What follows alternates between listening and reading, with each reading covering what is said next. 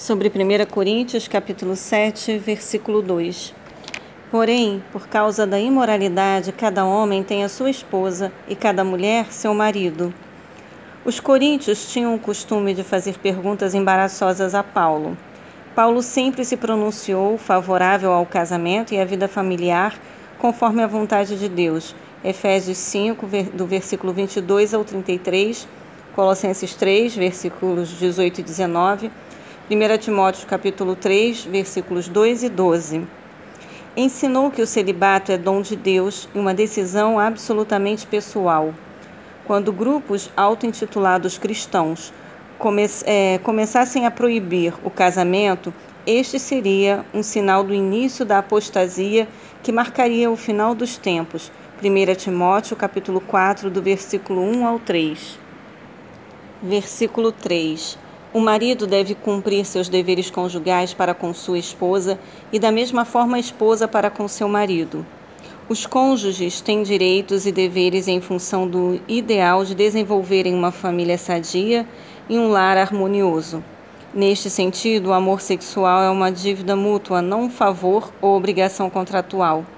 É a expressão de uma vida de compromisso amoroso, fidelidade e respeito, ou seja, amor conjugal. A ideia de que a abstenção sexual é mais santa tem sua origem no paganismo. 1 Pedro, capítulo 3, versículo 7, Hebreus, capítulo 13, versículo 4. Versículo 5. Portanto, não vos negueis uns um ao outro, exceto por mútuo consentimento, e apenas durante algum tempo, a fim de vos consagrardes à oração Logo em seguida, uni-vos novamente, para que Satanás não vos tente por causa da vossa falta de controle. Deus criou a maioria dos homens e mulheres com grande disposição natural para o relacionamento sexual, libido, acentuadamente durante a juventude. O casamento oferece aos cônjuges a correta motivação e o perfeito ambiente para a satisfação física e emocional do amor erótico.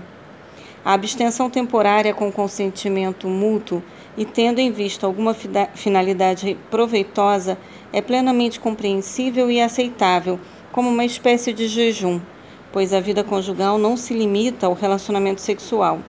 Versículo 7. Porquanto gostaria que todos os homens estivessem na mesma condição que eu vivo. Contudo, cada ser humano tem seu próprio dom da parte de Deus, um de determinado modo, outro de forma diferente. Embora o casamento faça parte da vontade de Deus para a humanidade, não é obrigatório, especialmente considerando as circunstâncias culturais, sociais e religiosas pelas quais passavam os coríntios naquele momento. Paulo preferiu o celibato por boas e pessoais razões e porque tinha o dom, em grego carisma, de viver solteiro, o qual inclui efetivo controle sobre o apetite sexual e uma grande apreciação por um estilo de vida totalmente independente. O casamento também exige um dom específico. Mateus 5:32, Marcos 10 de 2 a 12 e Lucas 16, versículo 18. Versículo 16. Porquanto, como podeis saber, ó mulher, se salvarás teu marido? Ou como sabes, ó homem, se salvarás tua mulher? Paulo está falando de casais que já estavam casados quando um deles aceitou a Cristo como Salvador e Senhor. O cônjuge descrente é influenciado diretamente pelo Espírito Santo, que agora habita no, no coração do cônjuge cristão, especialmente quando este age de acordo com a vontade de Deus. 1 Pedro capítulo 3, versículo 1. Os filhos pertencem à comunidade cristã, igreja. Essa é uma bênção geral e funciona de forma similar à bênção outorgada por Deus a Israel, onde todos gozavam de certos benefícios especiais do Senhor, apesar de muitos não serem salvos e fiéis. O crente deve fazer todo o possível para preservar seu casamento. Se ainda assim o cônjuge descrente decidir abandonar o crente numa reação contra o evangelho, o cristão fica livre da obrigação de continuar casado, pois deve haver paz no lar do crente. Lucas 12, 51. Versículo 19. A circuncisão em si não faz o menor sentido, e a incircuncisão também não significa nada. O que realmente importa é obedecer aos mandamentos de Deus. Os cristãos judeus não devem preocupar-se em eliminar fisicamente o fato de serem judeus, assim como os gentios não devem ceder às pressões judaizantes a favor da circuncisão e da guarda de leis e costumes legalistas. Atos 15, de 1 a 5 e Gálatas 5, de 1 a 3. O que importa na vida é a obediência a Cristo, pois comprova a realidade da existência do amor e da fé. A fé não anula a obediência, mas sim a confirma. Versículo 24. Portanto, irmãos, cada um deve permanecer diante de Deus na condição em que foi chamado. No Império Romano era comum os nobres presentearem seus escravos com a liberdade por algum serviço prestado ou ato notável.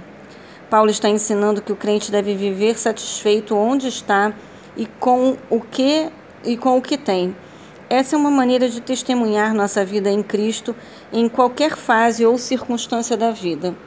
Entretanto, sempre que for possível, não perder a oportunidade de buscar o sucesso e a liberdade econômica, financeira, política e social, pois já temos a mais importante das liberdades em Jesus, a espiritual. Versículo 31. Os que se beneficiam dos produtos do mundo como se não tivessem acesso a nada porque a forma presente deste mundo está se transformando. Embora Paulo não esteja retransmitindo uma ordem direta de Jesus, manifesta sua opinião, especialmente para uma questão que não envolve uma decisão entre o certo e o errado, e considerando aquele momento específico dos cristãos em Corinto. Escrevendo sob inspiração do Espírito Santo, fica claro que seus conselhos devem ser motivo de reflexão por parte de todos os cristãos em todas as épocas. O tempo urge e a vida é fugaz. A volta de Cristo é iminente. E o cristão deve aproveitar o tempo para evangelizar e preparar-se para seu encontro com o Senhor. O mundo cada vez mais se preocupa com os aspectos materiais e temporais dessa vida. O cristão deve compreender que todas essas coisas estão se transformando e desaparecerão em breve. Portanto, o amor ao Senhor e os demais bens espirituais e eternos são as virtudes que devem ser cultivadas e preservadas. Versículo 40. Entretanto, segundo me parece melhor, ela será mais feliz se permanecer viúva, e nisso penso também estar em acordo com o Espírito de Deus. O casamento é uma união vitalícia, com exceção de Mateus, capítulo 19, versículo 9 por isso, o cristão deve procurar conhecer bem a pessoa com quem deseja passar o restante da sua vida antes de assumir esse compromisso solene. Entretanto, com o falecimento, expressão que no grego significa dormir, Atos 7,60, o cônjuge fica livre do vínculo conjugal e pode se casar com outro cristão. Isso porque os costumes de um eventual cônjuge pagão certamente tornariam difícil a vida de um crente. Neste caso, seria melhor ficar só e receber o amparo dos filhos, parentes e igreja. 1 Timóteo capítulo 5, do versículo 3 a 16. Paulo nos assegura que fala em conformidade com o juízo do Espírito Santo, o que era também uma resposta aos céticos e críticos de seu tempo que procuravam negar sua autoridade apostólica.